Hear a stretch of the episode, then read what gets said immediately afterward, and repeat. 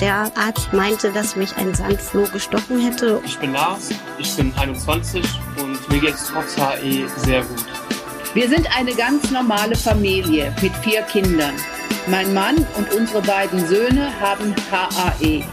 Ein normales Leben ist heute mit HAE und den derzeitigen Therapien sehr gut möglich. Hallo und herzlich willkommen, liebe Hörerinnen und Hörer, bei unserem Podcast Leben mit HAE. Ich bin Birgit Lechtermann und ich freue mich, Sie heute wieder zu einer neuen Folge begrüßen zu dürfen. Betroffene erzählen ihre bewegenden Geschichten rund um ihr Leben mit HAE. Aber unseren Podcast bereichern auch Expertinnen und Experten mit wichtigen Informationen. Und für alle, die zum ersten Mal bei uns reinhören, HAE steht für hereditäres Angioidem. Für mehr Informationen Informationen bleiben Sie einfach dran und ich kann Ihnen aber auch alle vorangegangenen Folgen sehr ans Herz legen. Dieser Podcast ist wie immer eine Produktion von Takeda. Sie haben HAE. Eine eindeutige Diagnose zu erhalten, ist für viele Betroffene das Ende einer langen Zeit der Ungewissheit.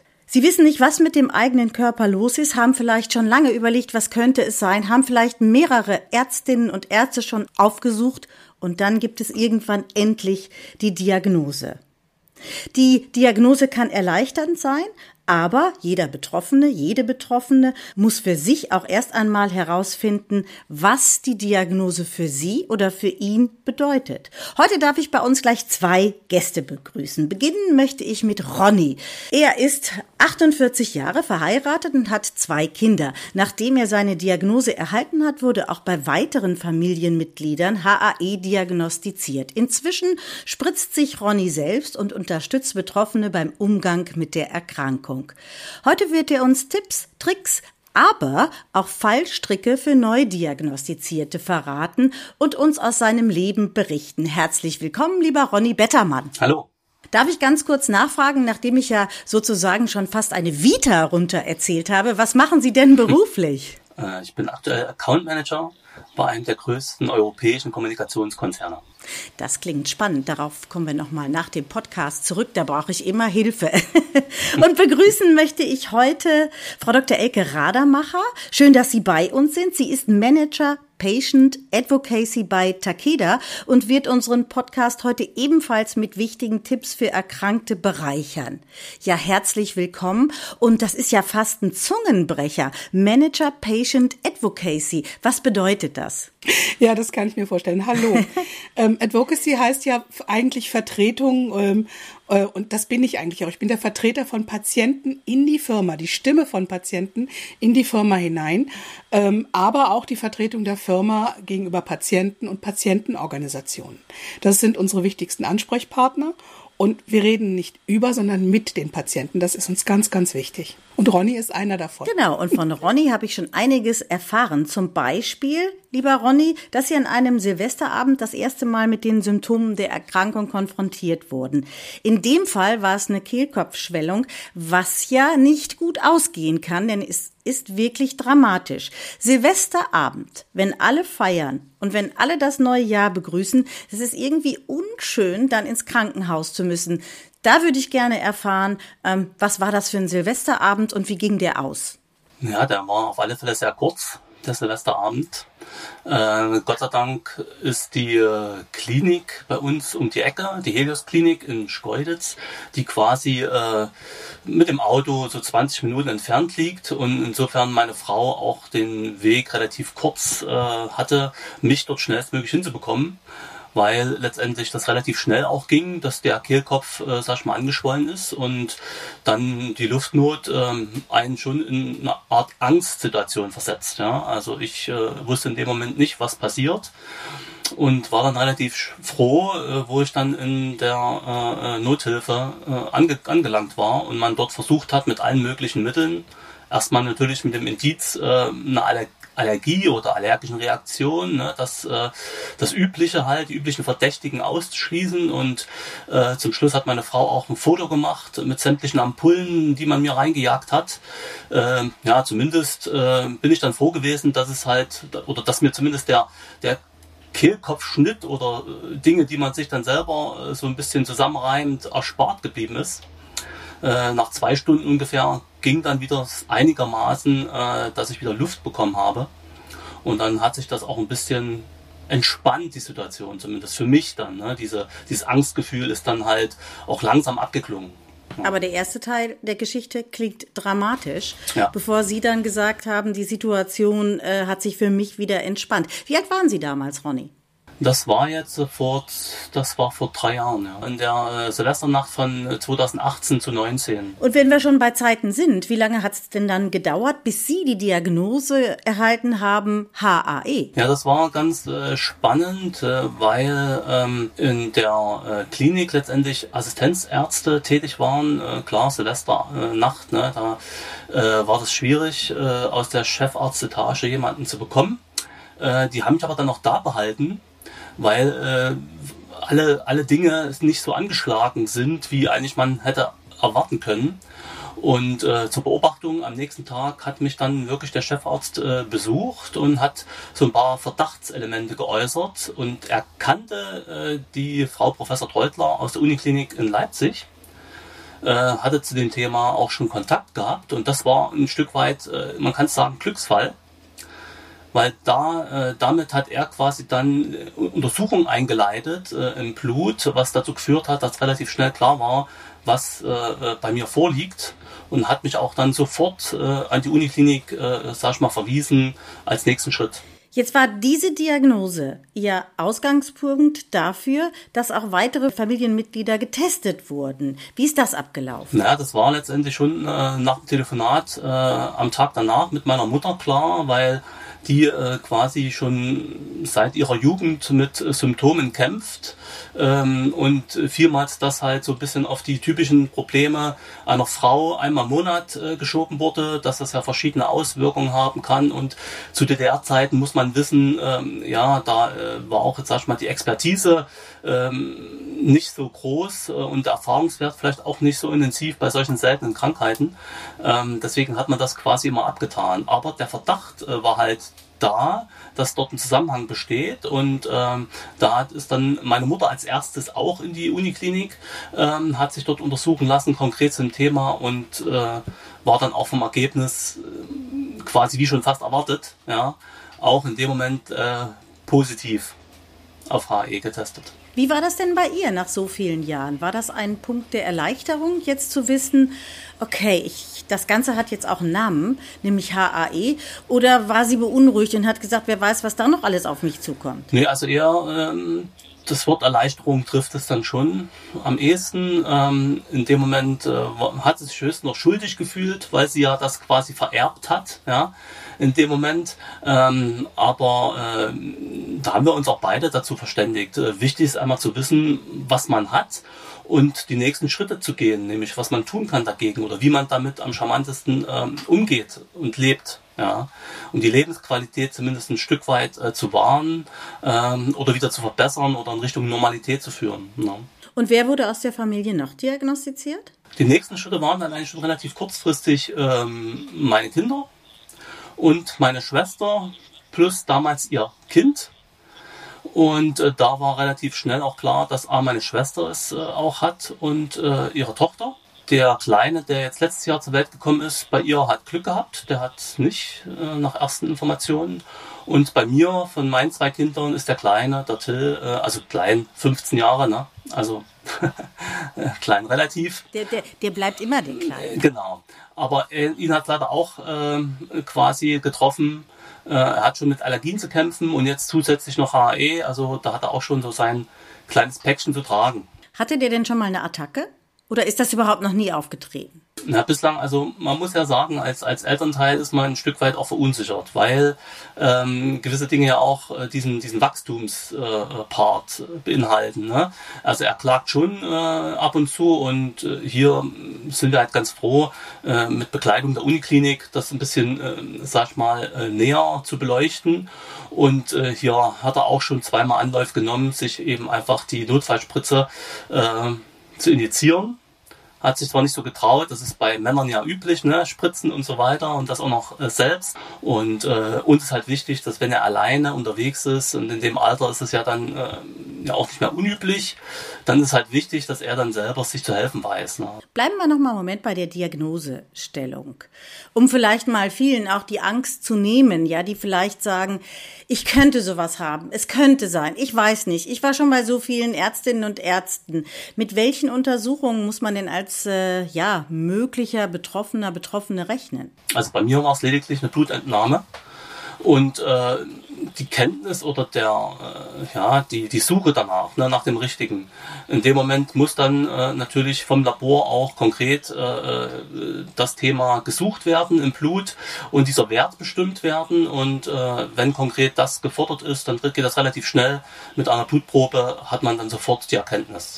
Jetzt berichten ja viele Betroffene auch hier im Podcast immer von ihren Ärzte-Odysseen. Das haben wir vorhin auch schon angesprochen. Wir hatten Betroffene, die haben gesagt, bei mir hat das sieben Jahre und noch länger gedauert. Ja, ähm, also Ungewissheit, Verwirrung, all das findet ja damit statt. Welche Schritte haben Sie nach der Diagnose für sich eingeleitet? Also ist ja mal zu wissen. Ähm, ich, wir haben am Anfang gesagt, man muss sich auch erstmal mit der Diagnose auseinandersetzen. Aber vielleicht haben Sie einen Tipp für Betroffene. Also wenn man äh, dann schon weiß, was es ist, dann ist natürlich die erste große Hilfe immer das Internet. Ja, äh, dort, dort habe ich sehr viele Möglichkeiten.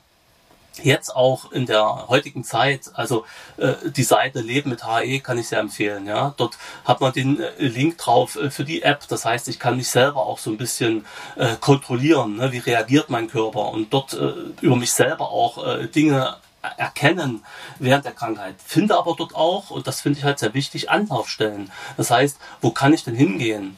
Ja, weil äh, ohne den, die Beziehungsebene vom Chefarzt in die Uniklinik hätte ich genauso dagestanden und hätte erstmal gesucht, wen kann ich jetzt damit äh, behelligen, mal zu gut Deutsch. Und äh, insofern hatte ich natürlich diese Abkürzung nehmen dürfen, weil diese, äh, sag ich mal, Beziehungsebene da gewesen ist. Aber ansonsten ist eben für mich auch hier das Internet natürlich eine, eines der wichtigsten Medien. Beziehungsebene war ein wichtiges Stichwort. Bleiben wir mal bei der Beziehungsebene, zum Beispiel zu Ihrer Frau, Ronny. Hat das was verändert in der Partnerschaft? Wie, wie haben Sie das aufgearbeitet, dieses ganze Thema? Also sie hat mich schon sehr unterstützt, weil ähm, betrifft nicht nur meinen Sohn, sondern auch mich, was das Thema äh, Spritzen betrifft. Ne? Äh, Gerade was, äh, sag mal, akute Anfälle oder Attacken waren äh, in der Vergangenheit, äh, gibt es quasi dieses Notfallmedikament. Und äh, in der Regel war es dann so, dass meine Frau äh, dann immer, egal zu welcher nächtlichen Stunde ich dann Probleme hatte, sie mit aufgestanden ist und hat mir die Spritze dann auch verabreicht. Aber ich gehe davon aus, sie ist keine Ärztin, die musste das auch erstmal lernen, oder? Genau, genau. Ich hätte nie gedacht von mir, dass ich das selber kann. Sag ich mal zweimal wöchentlich, ne? Äh, das Ganze, das war eher so das, das große Problem, weil äh, die Vorbereitung, also ich musste mindestens eine Stunde blocken, Montags und Freitags habe ich mir das eingetaktet, aber beruflich eine Herausforderung. Ich konnte das nicht unterwegs machen, also das, das hat einfach nicht funktioniert. Und äh, somit ist das natürlich schon äh, ein organisatorisches Thema auch gewesen für mich, äh, Beruf und äh, Krankheit so ein Stück weit äh, übereinzulegen aufgrund der Tatsache, dass ich doch sehr ähm, intensiv äh, mit dem Thema HAE zu kämpfen habe. Und jetzt äh, bin ich halt mit alle zwei Wochen, also alle 14 Tage quasi, äh, eine Spritze in den Bauch. Äh, das äh, finde ich jetzt auf alle Fälle schon einen ähm, großen Mehrgewinn wieder an Lebensqualität. Das ist ganz wichtig. Ich habe lange mit einem Professor letztens gesprochen, der macht ganz große Untersuchungen zum Thema Lebensqualität. Und er sagt, das ist, steht immer im Vordergrund. Welche Lebensqualität kann ich der Patientin oder dem Patienten geben? Ganz großes Thema. Und das hört sich ja auch schon gut an. Ja, wenn, wenn, wenn Sie jetzt sagen, ich habe wirklich mehr Lebensqualität. Inzwischen unterstützen Sie sogar Takeda bei der Erstellung neuer Materialien. Da gehören ja Checklisten dazu, Info Infoflyer für Patientinnen und Patienten mit HAE. Vielleicht erklären Sie uns ein bisschen mehr, also was Sie da alles machen. Also wichtig oder was äh, von Anfang an eigentlich mir aufgefallen ist natürlich, dass die Information rein Internet ist das eine, ja. Ähm, das andere ist natürlich äh, die Menschen, die es betrifft oder die sag ich mal, die Menschen in der Form vielleicht betreuen. Und da ist natürlich gerade äh, der Bereich Kinder, vielleicht nicht unbedingt Kleinstkinder, aber gerade in dem Bereich Kindergarten, Schule äh, gibt es so viele Lehrer, Betreuer, die äh, davon nichts wissen, die auch nicht wissen, wie sie damit umzugehen haben. Und da halte ich es halt für sehr wichtig, äh, dort äh, mit zu unterstützen, Informationen so aufzubereiten, dass sie im Alltag äh, auch quasi den Personen, die jetzt nicht unmittelbar beteiligt sind, aber vielleicht dann helfen müssten, äh, ein Stück weit Informationen geben, Grundlage geben, um richtig zu reagieren. Ja, also das war mir ein großes Anliegen. Frau Dr. Radermacher hat die ganze Zeit die Öhrchen gespitzt, uns genau zugehört. Und es wird Zeit, dass wir Sie mal ins Gespräch holen, vor allem wenn es um das Thema Unterstützung geht seitens Takeda, die das anbieten, ja, diese Unterstützung Patientinnen und Patienten zu geben. Erklären Sie uns da bitte ein bisschen mehr darüber. Ja, uns ist natürlich wichtig, zum einen aufzuklären über die Erkrankung, ähm, gerade wenn man sich noch nicht ganz sicher ist, ob man betroffen ist oder auch wenn man gerade frisch diagnostiziert wurde. Zum anderen gibt es so einen zweiten Bedarf bei vielen Patienten, das ist der Austausch. Es gibt häufig Patienten, die sagen, ich dachte immer, ich bin ganz allein in Deutschland stimmt wirklich. Und da helfen wir natürlich auch mit Verbindung zur Selbsthilfegruppe zum Beispiel in Deutschland, ganz wichtig, aber auch mit äh, Plattformen, wo sich Patienten auch austauschen können. Und dann ist es uns halt wichtig, und das hat Ronny Bettermann ja gerade angesprochen, die Materialien zu erstellen, die wirklich benötigt werden. Jetzt hat uns Ronny vorhin erklärt, wie sein Weg war, ja, ähm, bis zur Diagnose und was für ihn wichtig war. Was geben Sie denn Neudiagnostizierten als erstes mit auf den Weg? Also die kontaktieren Sie, nehme ich an, ja, und wie gehen Sie dann gemeinsam an diese Aufgabe heran? Also zum einen haben die dann schon gedoktor googelt, was, was ja Ronny eben auch gesagt hat. Und wir versuchen dann natürlich auch hier da ein bisschen äh, Licht in, ins Dunkel zu bringen, weil nicht alles, was im Internet steht, kann man auch wirklich ernst nehmen. Aber es gibt ernstzunehmende Seiten, auf die weisen wir hin, auch auf die Informationen. Dann, ich sagte schon, Selbsthilfe. Wir weisen auf die Selbsthilfegruppe hin, die immer eine gute Austauschplattform bietet. Und zum Dritten haben wir halt auch ähm, Möglichkeiten, ich sag mal, klassisch aufzuklären über Broschüren und ähnliches. Und wir haben natürlich auch, das hat Ronny auch schon angesprochen, eine App, die hier äh, unterstützen kann, die den Patienten zum einen info äh, informiert, also auch mit äh, Informationen und Ansprechpartnern versorgt, zum anderen aber auch hier eine wichtige Funktion erfüllt, was die Begleitung der Erkrankung angeht. Denn das muss man dem Patienten auch sagen.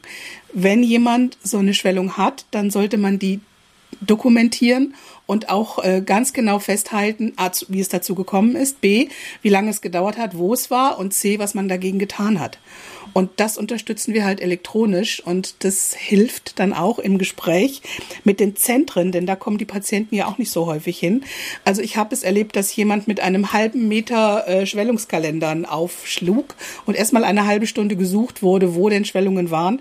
Und mit der App kann man das sehr, sehr stark vereinfachen. Das heißt, wir versuchen immer auch die Patienten aktiv im Leben zu unterstützen. Gute Idee und die kann man einfach runterladen, diese MyHAE-App? Die ist im App Store oder im Google Play kostenfrei erhältlich und kann man sich jederzeit runterladen. Kann man dort die ganzen Ergebnisse auch, ähm, die man dort eingetragen hat? Jetzt habe ich zum Beispiel Besuch bei meiner Hausärztin, ja, und die sagt, ähm, geben Sie mir doch mal ein paar Daten, Fakten. Wie kann ich denn das ihr dann übermitteln? Also man kann die Daten auslesen, das heißt, es wird in ein Dokument verwandelt, ein PDF verwandelt. Das kann ich entweder ausdrucken, äh, ich kann es verschicken per E-Mail oder ich kann es natürlich auch vom Handy aus ähm, zeigen. Also letztendlich ist es so, dass alle Daten auf dem Handy selber verbleiben, also nirgendwo irgendwo ähm, in irgendeine Cloud wandern oder so. Das ist uns ganz wichtig gewesen. Das heißt, der Patient hat jederzeit seine Daten dabei und kann sie auswerten lassen. Da müssen wir jetzt mal Ronny fragen. Na, noch old school und äh, wird noch fleißig in den Kalender eingetragen oder ähm, äh, neu digital die App genutzt? Ja, ich bin einer der ersten Nutzer mit äh, auch der älteren Variante schon. Äh, habe dann auch Feedback gegeben, immer in Richtung Entwicklerteam, dass quasi doch das eine oder andere noch nicht so stimmig war. Und äh, bin mit der jetzigen App eigentlich auch sehr zufrieden. Also es funktioniert sehr gut. Ähm, es sind auch alle datenschutzrechtliche Themen, ist ja in Deutschland immer so ein so ein Thema auch. Ne? Datenschutz muss schon, ähm, sag ich mal, dort Berücksichtigung finden. Ähm, und somit kann ich selber steuern, was mit meinen Daten passiert, wer sie bekommt und kann auch meine Bezug oder mein Bezugs Arzt direkt hinterlegen, so dass ich quasi dann auch sagen kann, bevor ich den nächsten Termin wahrnehme, äh, habe ich meinetwegen die letzten drei Monate als Bericht schon vorab gesendet und der Arzt, die Ärztin kann sich schon vorbereiten. Ne? Liebe Zuhörerinnen und liebe Zuhörer, man merkt doch gleich, dass der Ronny bei einer großen Kommunikationsgesellschaft arbeitet. Der hat uns das so erklärt, als hätten wir jetzt ein Problem mit dem Computer und nur gesagt, dann klicken Sie mal rechts auf den Pfeil, dann läuft das wieder. Also, es ist sehr einfach, eben diese Mai HAE App, deshalb weisen wir auch nochmal gezielt darauf hin. Und Frau Dr. Radermacher, nicht alle trauen sich ran an so eine App, ja, aber wenn man sie ansonsten kontakten möchte, mehr Informationen möchte, geben Sie uns noch ein paar Tipps und Tricks. Tricks? Am einfachsten ist es wirklich einfach uns kontaktieren und nachfragen, weil dann können wir gezielt auch Fragen beantworten. Natürlich immer in dem Rahmen, in dem wir das machen können. Klar, wir sind ja auch reglementiert. Ähm, ansonsten, ähm, das, die Zentren, und es gibt ja nicht so viele HE-Zentren in Deutschland, die sind da auch sehr, sehr gut vernetzt und äh, schaffen auch den Verbindung zu uns, schaffen die Verbindung zur Selbsthilfe, schaffen aber auch die Verbindung zu Patienten, die vielleicht schon betroffen sind und unterstützen können. Das war umfassend. Sonst weise ich zum Schluss von diesem Podcast immer noch auf die Seite www.leben mit HAE hin. Aber ich hatte ja quasi die Seite heute vor mir. die ganze Internetseite mit Frau Dr. Radermacher und auf der anderen Seite Ronny Bettermann, der uns ein wenig erzählt hat, wie das bei ihm war, als HAE diagnostiziert wurde. Ich danke Ihnen beiden ganz herzlich für das Gespräch und äh, ja, wünsche noch einen ganz schönen Tag. Vielen Dank. Vielen Dank.